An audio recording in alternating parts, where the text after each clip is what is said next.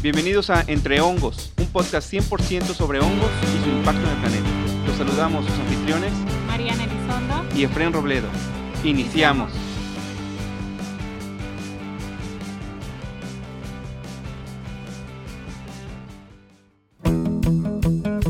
En el episodio de hoy nos acompaña el doctor Carlos Ernesto Castro Valtierra. Él es médico veterinario y zootecnista, egresado de la Facultad de Medicina Veterinaria y Zootecnia de la Universidad Autónoma de Nuevo León. Actualmente se desempeña principalmente en el área de oncología y cirugía general de perros y gatos. Es miembro activo del Colegio de Médicos Veterinarios de Pequeñas Especies de Nuevo León y actualmente es director y propietario de Centro de Salud Animal, un centro médico veterinario ubicado en Monterrey, Nuevo León.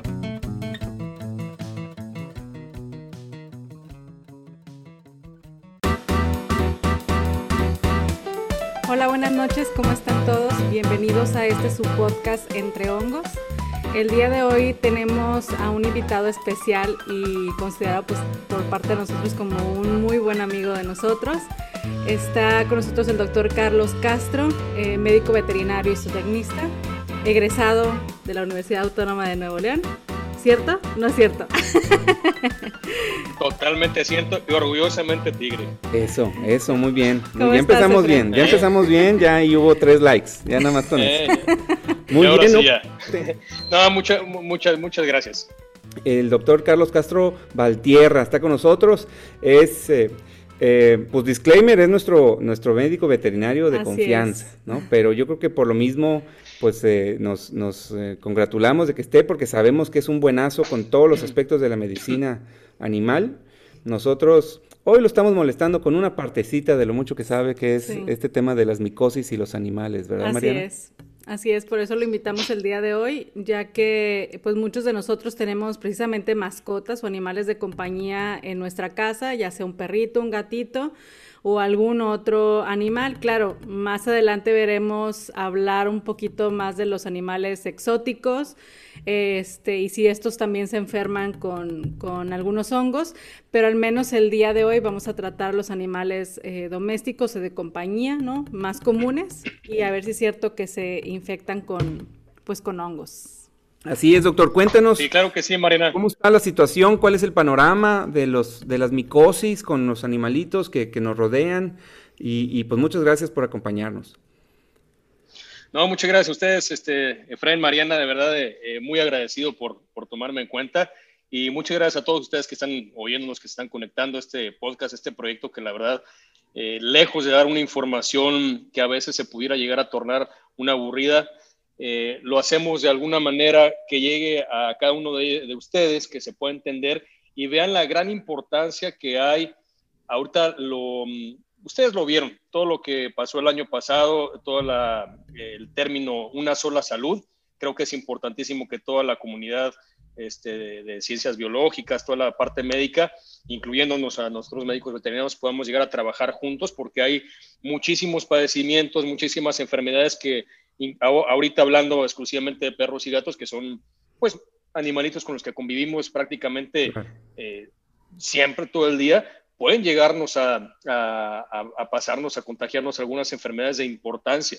En este caso, específicamente hablando de los hongos, pues ustedes saben que, incluso mejor que yo, ustedes especialistas, ¿verdad? Este, en hongos, que son organismos que están en el ambiente. Estamos en contacto con ellos todos los días, en superficies, en parques, en todos lados.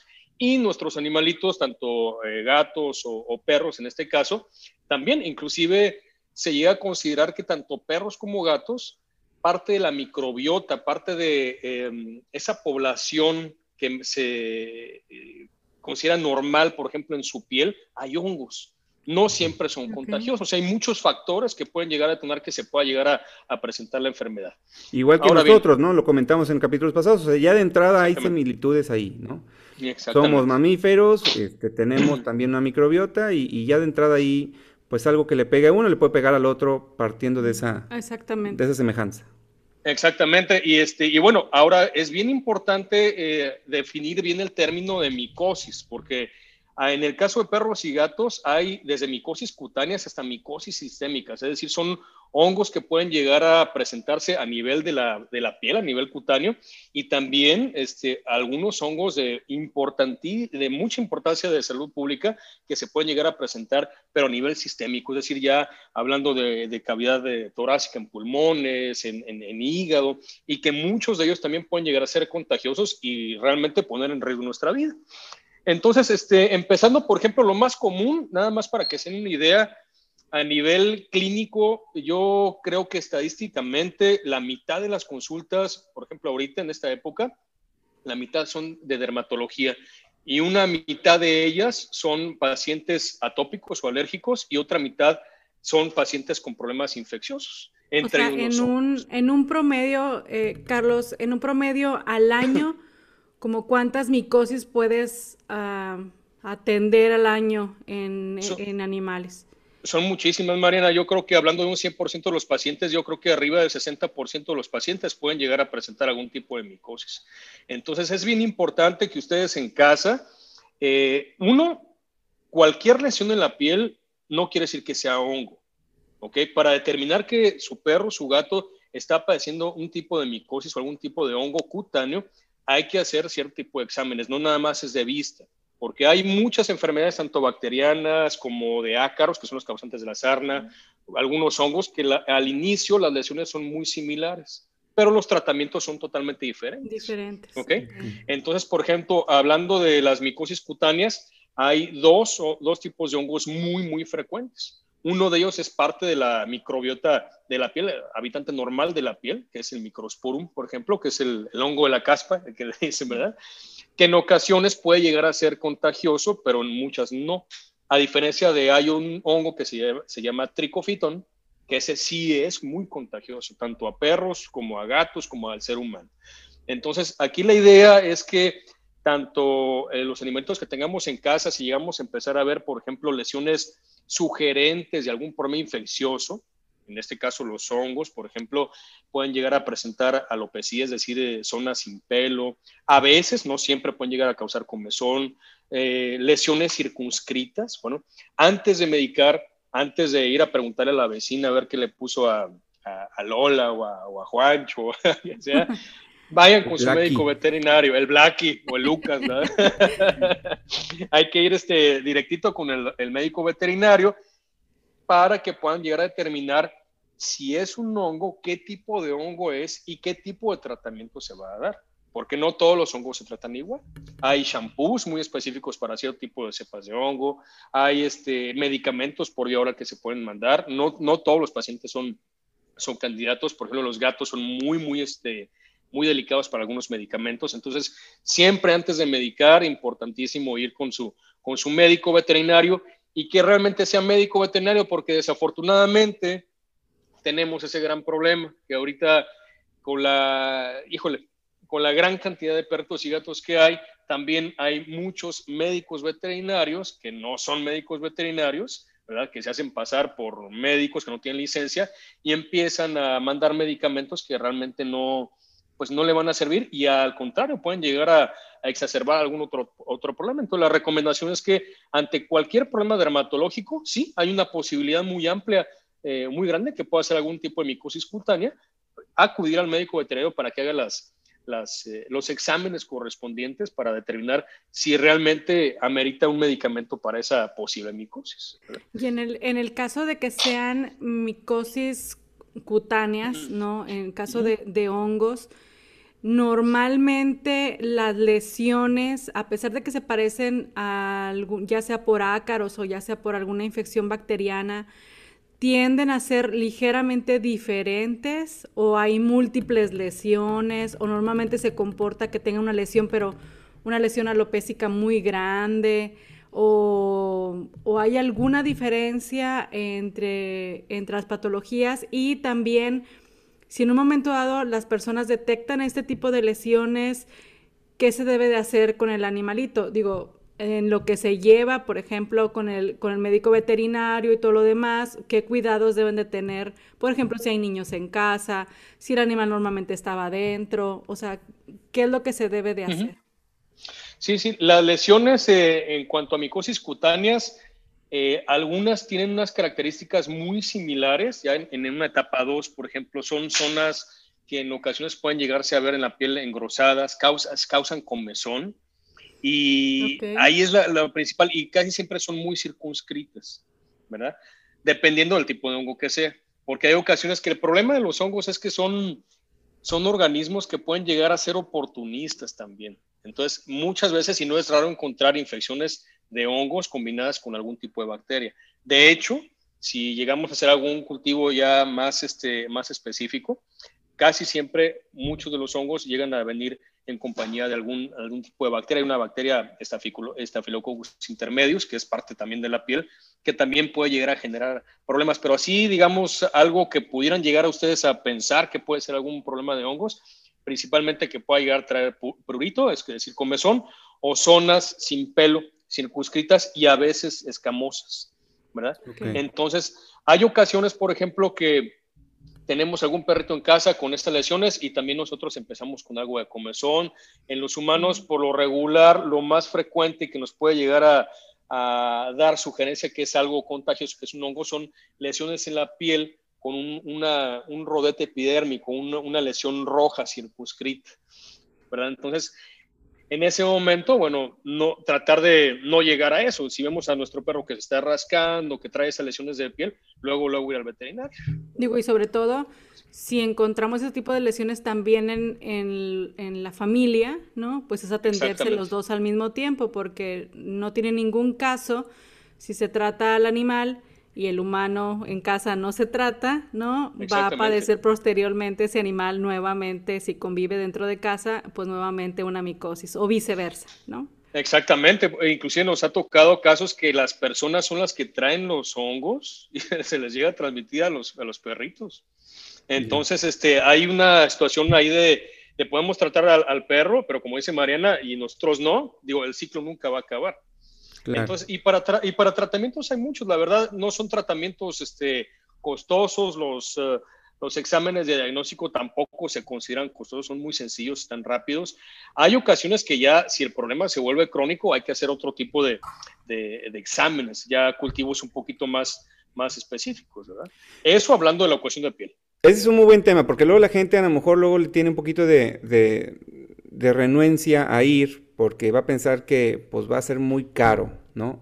Si tenemos un, perrito que empieza con algo de, síntomas, ¿no? Que se empieza a rascar, que empieza a tener estas, estos signos que tú nos indicas, ok, nos vamos al, al, médico veterinario. En, en, una especie como rango promedio, una, un primer diagnóstico, un primer eh, aproximamiento, o, bueno, esa palabra no existe, ¿verdad, Mariana? Una, primera aproximación. No, pero, aquí sí, ¿eh? aquí sí se vale. No, es que, es que ya es noche y, Mariana no, no, hemos cenado aquí. ¿Cuánto podría costar un primer acercamiento para decir, yo creo que tiene esto, ¿no?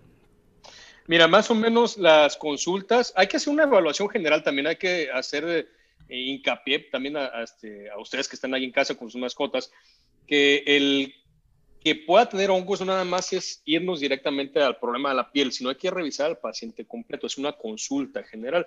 Una consulta más o menos está entre los 400, 450 pesos. Y es una consulta. también es el deber ser. ¿No? Claro. Porque algo que luego nosotros, eh, o bueno, bueno, no nosotros, yo, yo critico luego mucho también la parte dermatológica en el humano, porque así como lo indicas que hay en, los, en estos veterinarios, médicos veterinarios apócrifos, pues de repente hay algunos dermatólogos, si es que sí lo son, que pues casi casi que apenas te ven y es hongo, pongas esto, ¿no? Y es, pues hay una checadita, ¿no? De perdido platica, a ver un poquito más de contexto.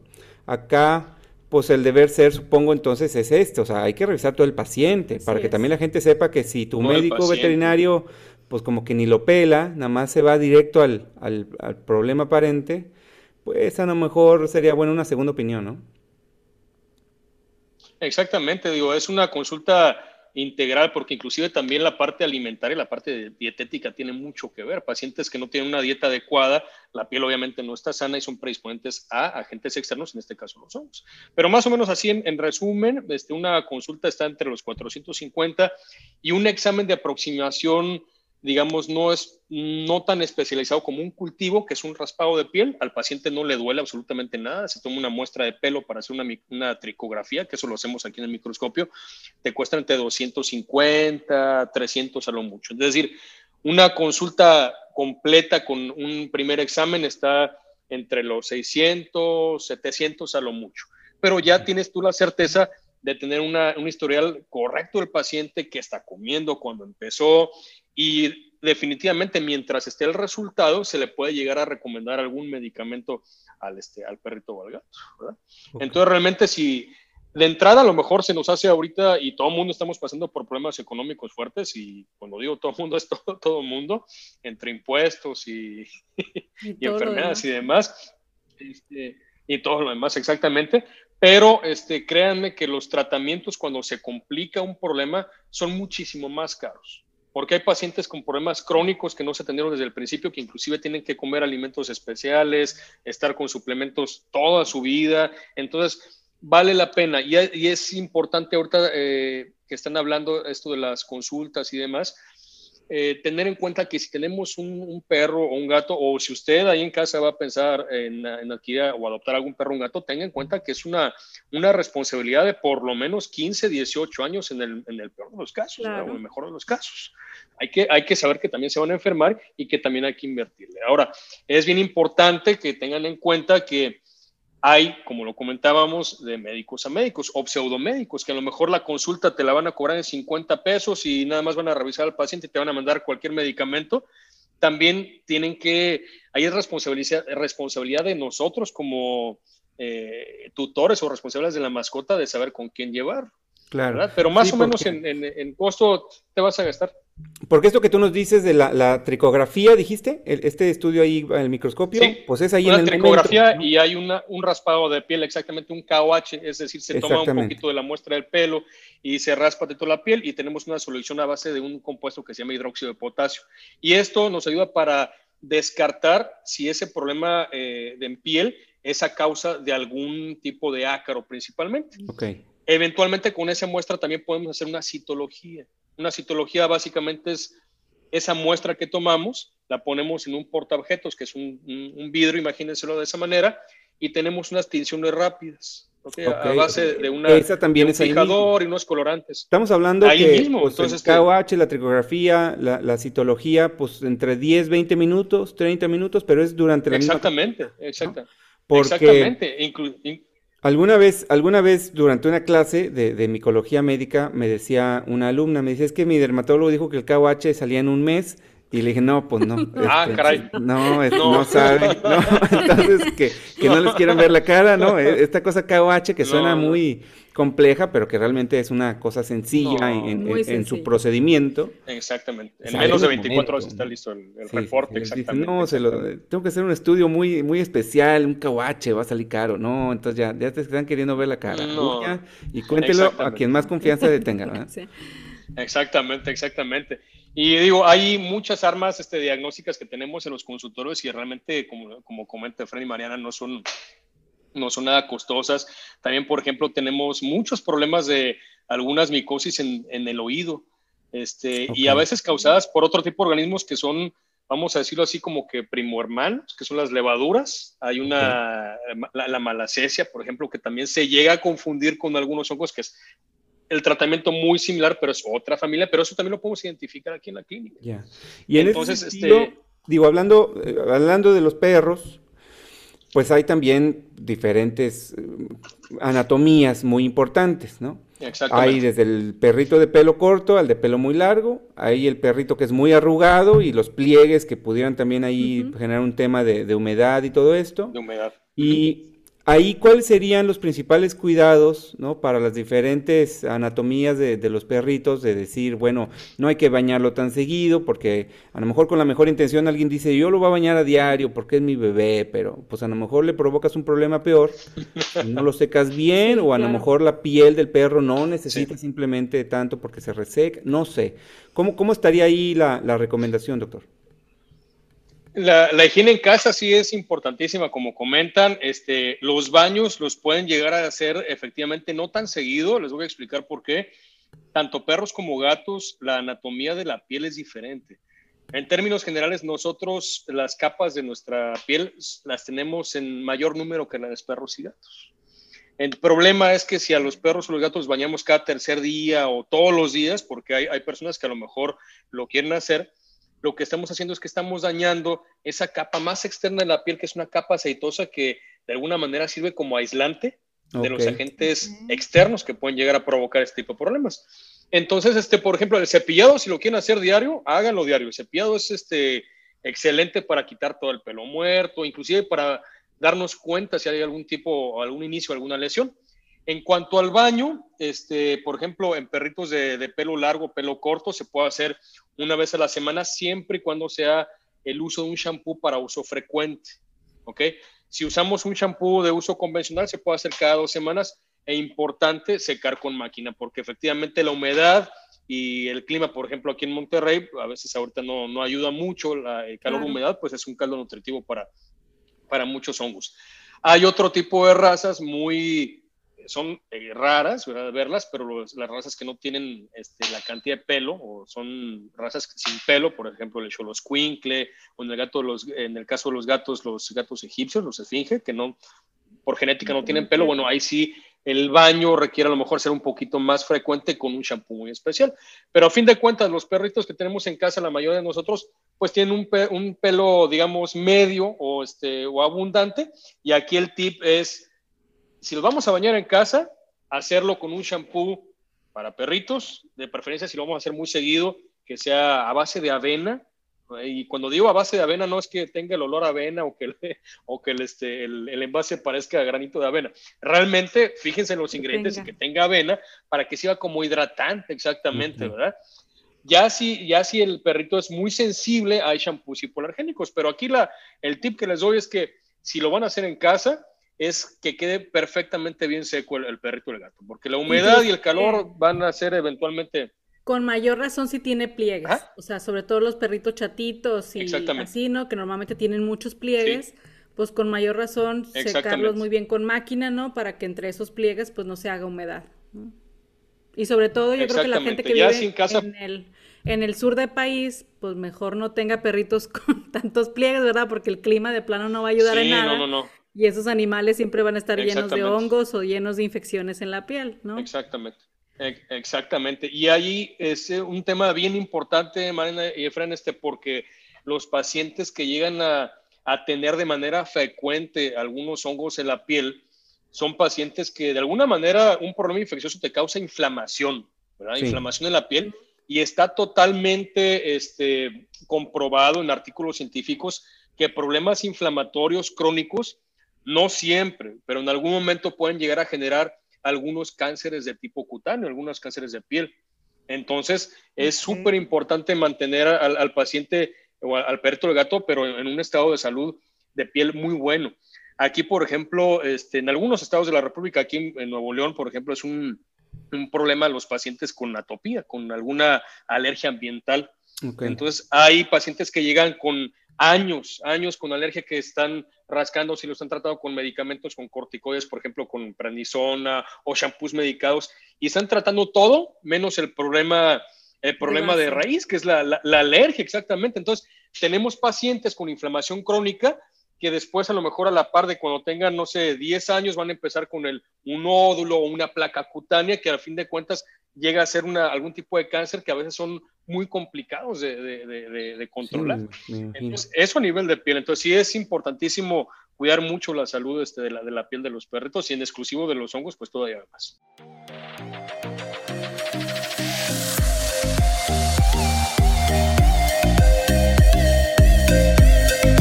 Amigos, amigos, amigos, interrumpimos su podcast favorito para decirles algo muy importante. Para todos ustedes que les apasionan los hongos y desean conocerlos más de cerca, los invitamos a que nos sigan en Facebook e Instagram. Solo entren desde sus redes sociales, busquen Fungi Lovers y síganos. Nosotras somos Fungi Lovers y los estamos esperando.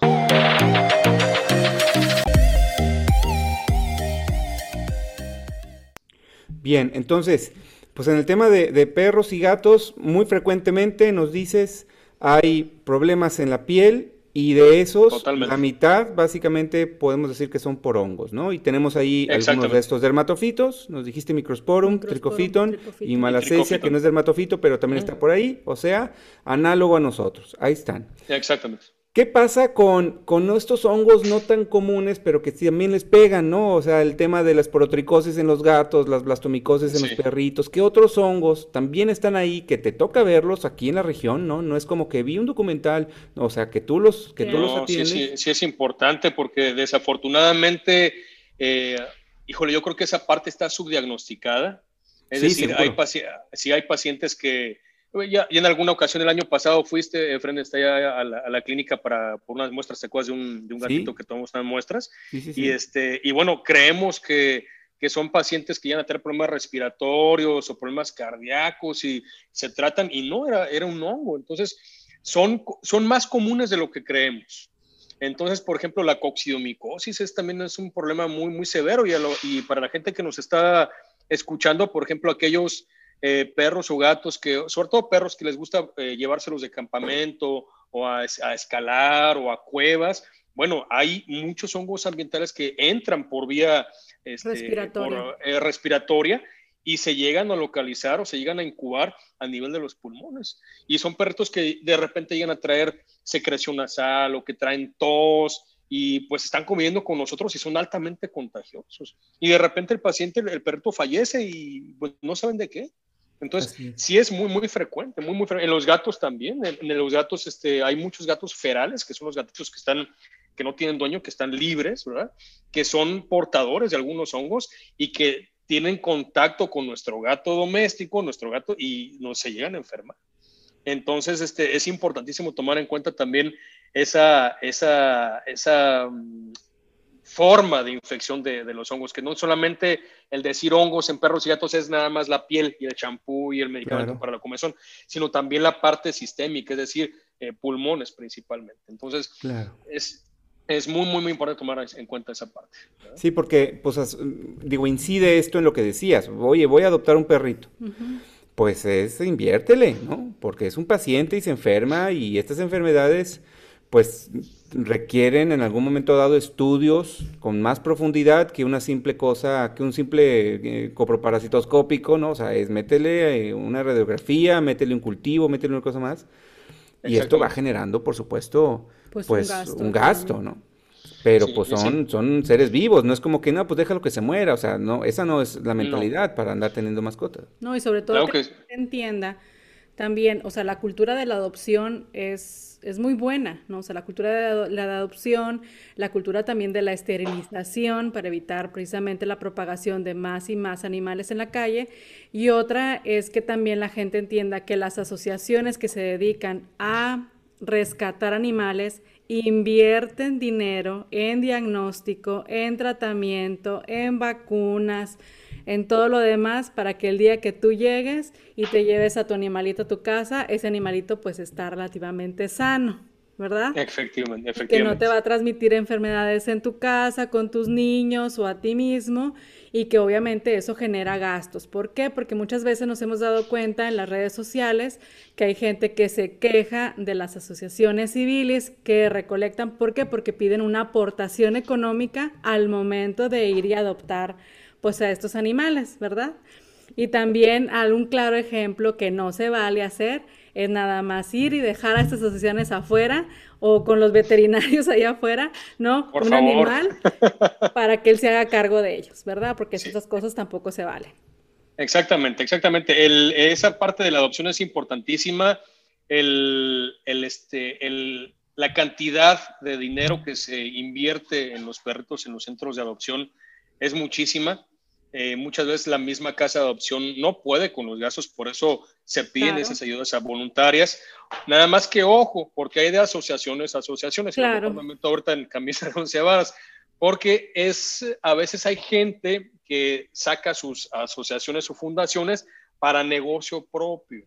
Entonces, hay varias, varias fundaciones que son, y hay, afortunadamente hay más buenas que malas, sí. pero acérquense, por ejemplo, con los municipios. Eh, en los centros este, de control canino hay adopciones de manera, pues, frecuente, están casas de, adopción de hace mucho tiempo. Ahora bien, el tipo de medicina preventiva que se da en las casas de adopción es el básico para que el paciente pueda llegar a su casa o con su nueva familia, pero es importantísimo que independientemente de dónde venga, en la casa de adopción les entreguen un certificado de que el paciente está sano.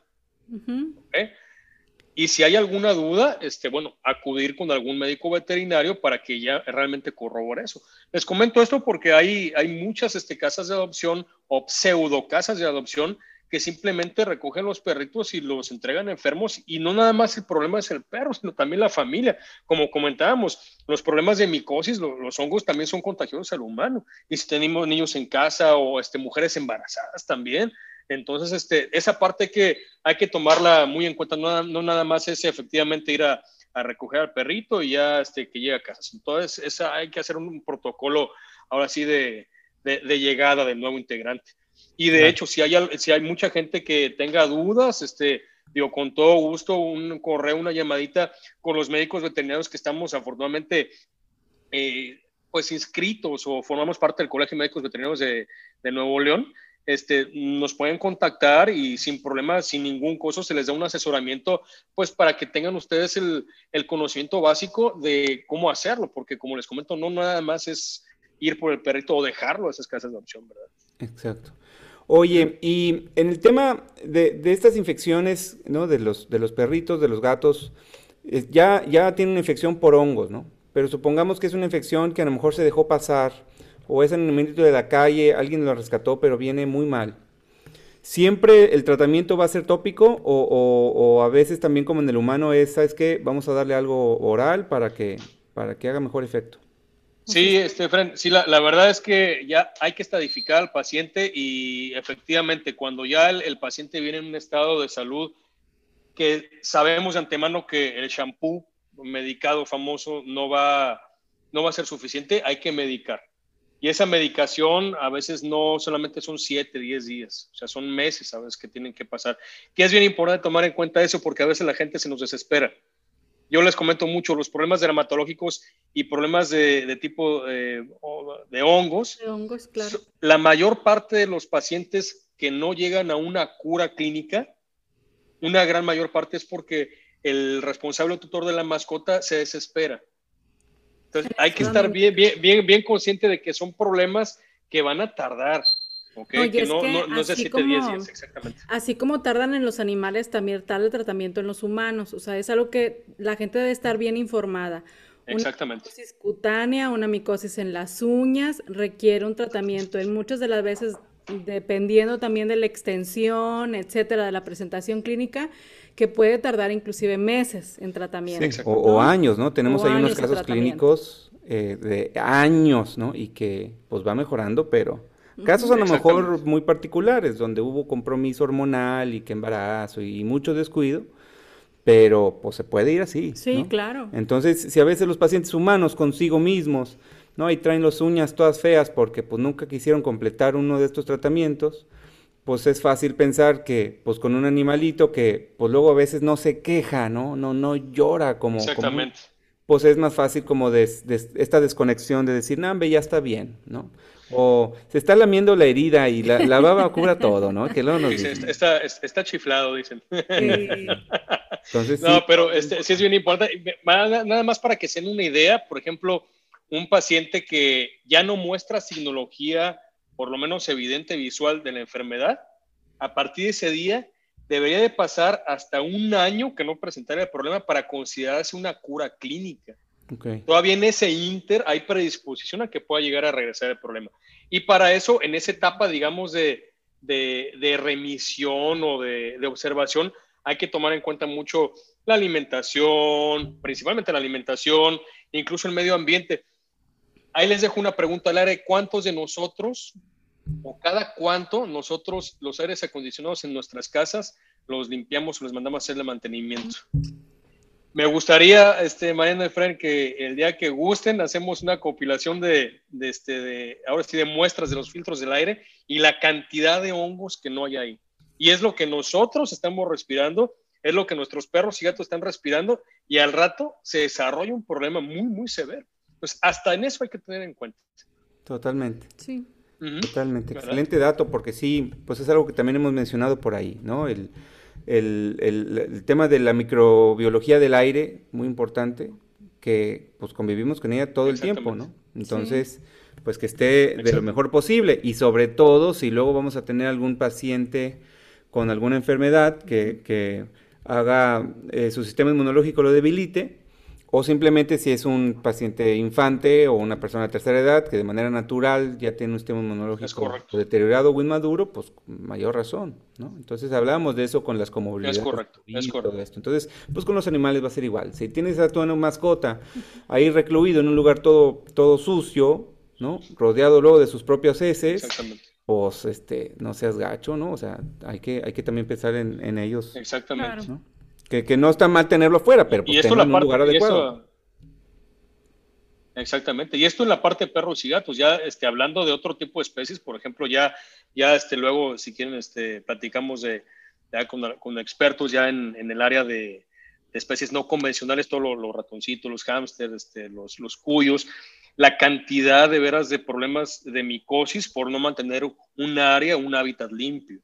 Entonces, este, volvemos a lo mismo, la tenencia responsable de la mascota y la atención rápida, yo creo que va a ser ahí la, clave para, que el problema no se vaya a llegar a, a, ser más grande y no nos vaya a afectar inclusive a nuestros seres humanos. Ahorita me, me entra una duda con lo que mm, comentaste de los animales que de manera frecuente presentan infecciones recurrentes. ¿No? infecciones recurrentes. Sí. ¿Se puede asociar a que los animales también tengan alguna condición de inmunosupresión y que aparte de, de infecciones en la piel puedan desarrollar de manera constante infecciones fúngicas? Totalmente, Marina, totalmente.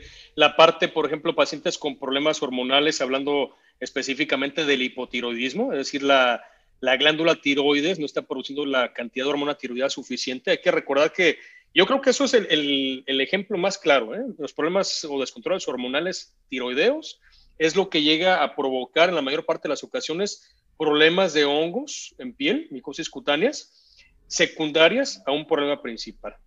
Ahí, la, por ejemplo, la hormona tiroidea, ustedes saben que está inmiscuida en cantidad de funciones este, metabólicas, entre ellas eh, la formación o la protección de la piel, de la piel vamos, a, vamos a llamarlo así, de esa manera. Entonces, si hay eh, problemas hormonales, en este caso tiroides que están afectando, pues va a haber tendencia a, este, a que puedan llegar a adquirir hongos. Pacientes atópicos, me refiero a alérgicos ambientales o alérgicos inclusive al alimento, son pacientes que llegan a tener ese tipo de problemas. Entonces, sí los hay. Y pacientes inmunosuprimidos, por ejemplo, hablando de los pacientitos que llegan a perros o gatos que llegamos a adoptar, la parte de la estancia o la estadía del cachorro con la mamá cuando son separados de manera temprana, esa inmunidad que tienen con la misma leche materna se corta totalmente. Entonces son pacientes ya de antemano inmunosuprimidos. Entonces son pacientes que van a tener, digamos, tendencia a generar ese tipo de problemas. Pacientes, por ejemplo, que tratamos con, eh, con oncológicos, pacientes con que tienen algún tipo de cáncer. También hay medicamentos como los oncológicos principalmente, o el uso desmedido de antibióticos. Eso, por favor, eh, ahí en casita no automediquen. Tengan mucho cuidado con los antibióticos, el uso de medio de medicamentos. Eso va a predisponer a que el perro o el gato en nuestra casa se inmunosuprima y sea predisponente a ese tipo de, problemas. Entonces, los mismos factores que llega a hacer que el humano baje las defensas, lo mismo afecta al perro o al gato. Entonces, sí, mucho cuidado con esa parte. Pero sí lo hay, Manuel. Ok, y en el caso de las infecciones sistémicas por hongos, ¿cuál es lo más común que se llega a presentar? En el caso la, la aspergilosis y también este, la, la coccinomicosis. Es este, lo, más, lo más frecuente. Y muchas veces, desafortunadamente, el, el diagnóstico llega por el cuadro clínico. No da oportunidad ya de, de hacer este, o si se hace el diagnóstico, se hace ya post-mortem ya llega el paciente muy mal. Entonces, por ejemplo, a él les paso el dato a, este, ahí, en, ahí, en, casa, si tienen algún perrito, por ejemplo, con tos o que se cansa rápido de manera frecuente, aunque esté viejito, no, a veces no es la edad, atiéndalo, porque hay, hay cierto tipo de pruebas iniciales que no son tan caras, como una, una, radiografía, por ejemplo, de cierto tipo de imágenes que nos puede dar la idea si puede llegar a ser algún problema micótico, ¿no? Pasa mucho, por ejemplo, con los gatos. Los gatos, uno de los problemas más frecuentes es el virus de la leucemia felina, que eventualmente una gran cantidad de ellos va a generar un linfoma, un tipo de cáncer linfático. ¿Por qué? Porque el virus de leucemia es oncogénico, es decir, genera un cambio en las células que pueden llegar a generar un, un, cáncer. Pero no, todo, no siempre es así. A veces llegamos a tomar la radiografía y la radiografía nos muestra un patrón alveolar, es decir, un, una imagen sugestiva de que no es linfoma y que puede llegar a ser este, un, un, tipo de hongo, como el que tuvimos el caso que ahí nos, nos apoyaron en la clínica, que hicimos una punción y mandamos a hacer el cultivo. Entonces, este, sí llega, sí, llega a ser más común de lo que es. Y desafortunadamente eh, no, es, no se le da seguimiento de parte del, responsable o tutor de la mascota. Entonces, es igual que en los humanos. de, que, de, que tú mencionabas de la aspergilosis, bueno, para la gente que nos está escuchando, pues este, este hongo que es aspergillus, el género aspergillus, pues es un, es un hongo muy común, o sea, es un, un hongo común en el aire. Es un hongo muy común que normalmente nos contamina los alimentos, sobre todo el pan o aquellos alimentos que tienen eh, granos, ¿no? Que es muy común. Y en el caso de la coccidomicosis, pues también que la, gente sepa que la región norte del país es zona endémica de este tipo de hongo, ¿verdad? O sea, hablamos de todo el norte, eh, eh, Chihuahua, Sonora, Coahuila, Nuevo León, parte de Tamaulipas, o sea, toda la parte norte es una zona endémica de esto y para que sepan entonces el cuidado que en un momento dado es si sacamos a campo precisamente a nuestras, a nuestras mascotas, a los perros, etcétera, o no sé, creo que también hay coccidomicosis muy frecuente en caballos, ¿verdad? Sí, sí, en grandes especies, sobre todo este, en, la, en la zona de los, la zona rural, este, hay, hay muchísimo, muchísimo, en caballos, en, en este ganado, este, en, en, las vacas también. Claro, sí, entonces estas enfermedades sistémicas, digo, para que la gente no se asuste de más, que nos interesa también no, no, no caer en un, en un alarmismo innecesario, pues estas enfermedades son eh, hongos que están muy comúnmente en el ambiente, están en el polvo. Estos animales, imagínense un perrito, un caballo que están respirando literalmente el polvo porque están buscando su comida, están buscando algún rastro, etcétera. Inhalan porciones importantes de polvo y por ahí se puede colar el hongo y si pesca al animalito débil o es una cantidad grande de esporas, pues le va a pegar duro, ¿no? No significa que estas enfermedades sistémicas no las vaya a contagiar directamente, que sí se da. Sí, hay, hay algunos reportes de literatura que una coccidioidomicosis, si mal no recuerdo, de un caballo durante la necropsia se infecta el, el, tratante, ¿no? El médico, ¿no? Y yo me imagino que fue porque no traía ni cubrebocas, pero pues bueno, hay casos, ¿no? En el tema de las micosis cutáneas, pues ahí también a veces algunos recursos de la literatura dicen, transmisión horizontal no se da, ¿no?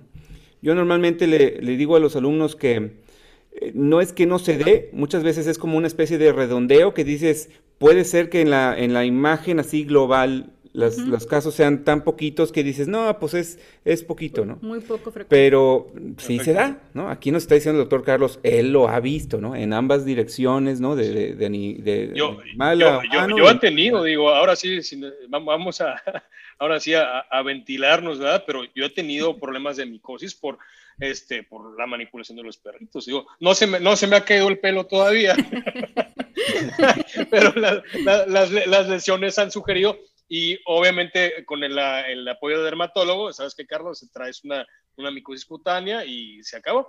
Pero este, a lo que voy es que sí lo hay. Y como dice, como dice Sefren, a lo mejor las estadísticas son un porcentaje mínimo, pero creo que ninguno de nosotros quisiera hacer ese mínimo. No, claro, exactamente, a eso iba. Podemos verlo más bien como, como poco frecuente, pero nunca imposible, ¿no? Nada más, entonces pues cuando a ti te pega, pues para ti representa la enfermedad más importante. Claro. Aunque en el contexto contra eh, bacteriosis y parasitosis pudiera no ser la más fuerte, pues cuando le pegue a tu perrito la micosis, pues vas a ver cómo se no se te olvidan los hongos, ¿no? Claro. Perfecto, pues, pues hemos agotado el tiempo, estimado doctor, hay muchísimo de qué hablar. Aquí hay pues muchas recomendaciones que hacer en este tema de la aspergilosis. Pues no, no quiero que se nos pase también el tema pues de las croquetas. A veces compramos unas croquetas así de que no, hombre, estas están baratas, ¿no? Pero pues si la croqueta es de puro maíz y, y luego la tenemos ahí abierta, pues también se va, se va a enmohecer la croqueta, ¿no? Y, exactamente. Estamos dando ya comida con hongos al, animalito también. O sea, hay que pensar en todo, ¿no? Son, son pacientes, son, son nuestra compañía. Hay que, hay que invertirle no solamente dinero, también mucho de nuestra atención. Sí, todo ese lo del alimento, eviten por favor lo más que se pueda comprar las croquetas a granel, que a lo mejor, digamos, sale un poquito más barato, entre comillas, pero ah, como dices, de frente Mariana, este, hay cantidad de hongos y hay ahí están las, pasan las cucarachas, los ratones, digo, cantidad de enfermedades que se pueden llegar a, presentar en nuestros pacientes por, por, a lo mejor, como dice el dicho, y es muy trillado, lo barato sale caro. Sí, y luego las micotoxinas, hombre, que ese tema ni lo tocamos, pero que seguramente ahí hay un, ahí hay un tema Importantísimo. Me tocó a mí luego muestrear hace tiempo una empresa que precisamente fabricaba alimento para animales, tanto de compañía como tipo ganado y demás.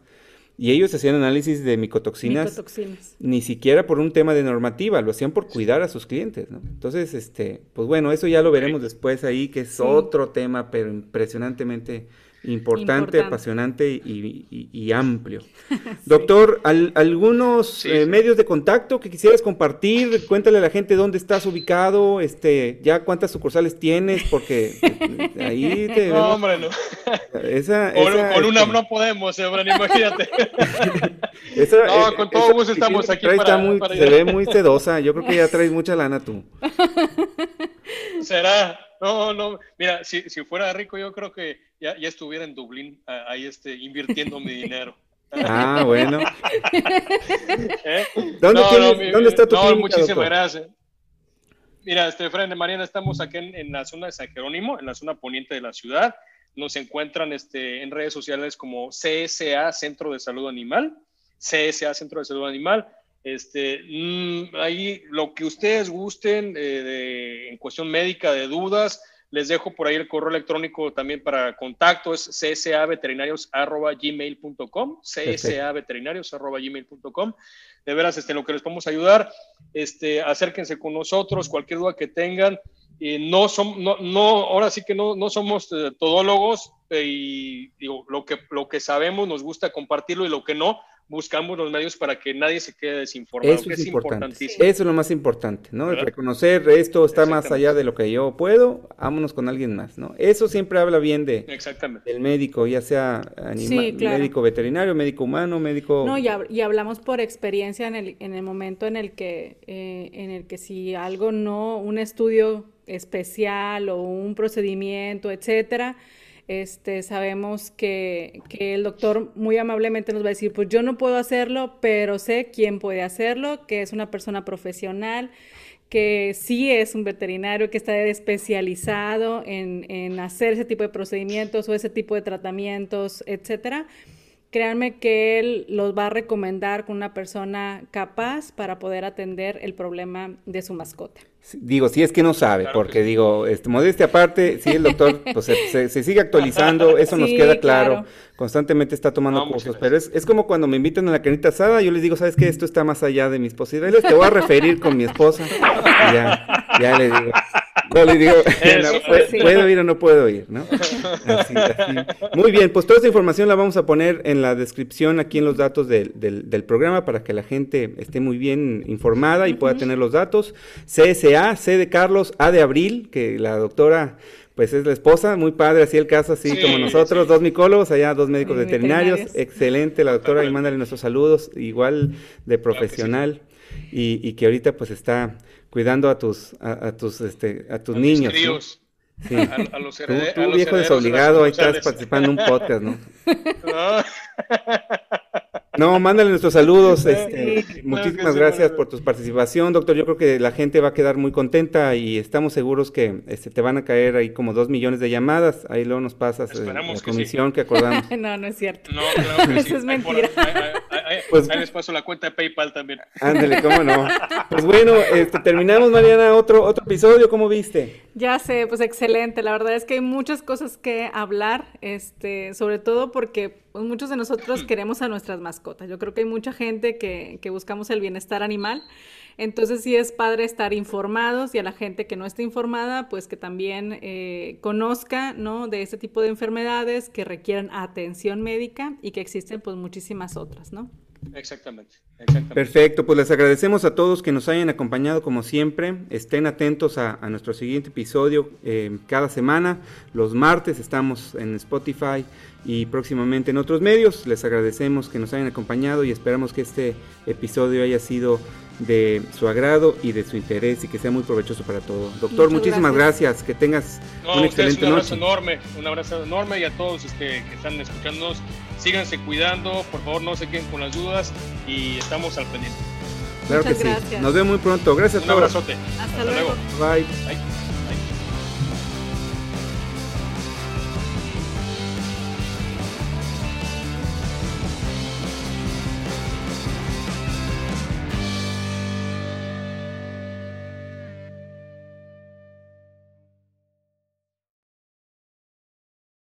Esta es una producción de la Dirección de Formación y Desarrollo Profesional.